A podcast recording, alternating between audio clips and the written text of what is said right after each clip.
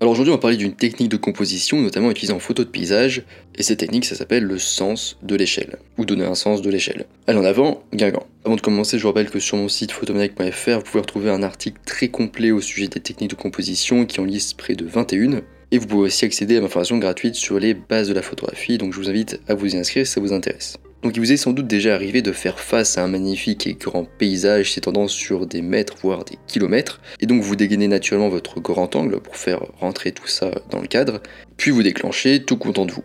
Mais quand vous rentrez chez vous, vous allez peut-être développer la photo, vous la regardez du coup sur votre écran, et en fait elle est assez décevante cette photo. En fait, l'immensité du paysage tel que vous l'avez vécu physiquement n'est pas retranscrite parfaitement sur votre photo. Et ça en fait pour deux raisons. Donc la première raison, c'est le manque de profondeur. Donc on a déjà vu plein de techniques, notamment dans l'article dont je parlais au début euh, du podcast, euh, ou l'article qui est aussi un podcast d'ailleurs, qui est aussi une vidéo avec plein de techniques comme du coup les lignes directrices, le framing, le premier plan, le point de fuite et les couches. Donc je vous invite à aller voir tout ça euh, si vous avez le temps, si vous pouvez. Et la deuxième raison dont on va parler du coup ici, c'est le manque de sens de l'échelle. Donc pour ça, vous devez vous servir d'un élément de référence pour que l'esprit humain puisse évaluer l'étendue de la scène. Là, vous allez me dire, mais un élément de référence, ça veut dire quoi? Et eh bien en fait, c'est un élément dont nous connaissons naturellement tous la taille, ou au moins dont nous avons une idée de l'ordre de grandeur.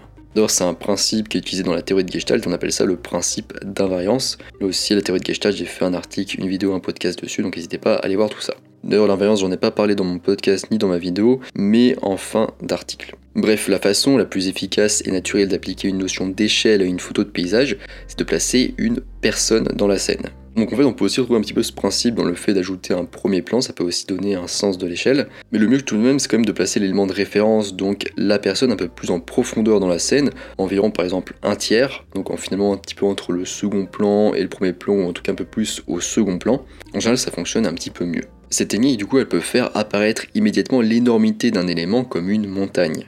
La raison pour laquelle une personne peut servir d'échelle, c'est que nous savons que la plupart des gens mesurent environ entre 1m50 et 1m80.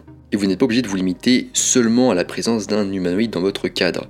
Tant que la taille de l'objet que vous souhaitez utiliser comme échelle peut être estimée par l'observateur, cela fonctionnera. Donc ça peut aussi être par exemple un bateau, un train, une voiture ou encore un phare, ou bref, d'autres choses comme ça. Voilà, on est à la fin de ce podcast sur comment ajouter du coup un sens de l'échelle à vos photos de paysage. J'espère que ça vous aura plu et que vous penserez vous servir de cette petite astuce dans photos de paysage la prochaine fois.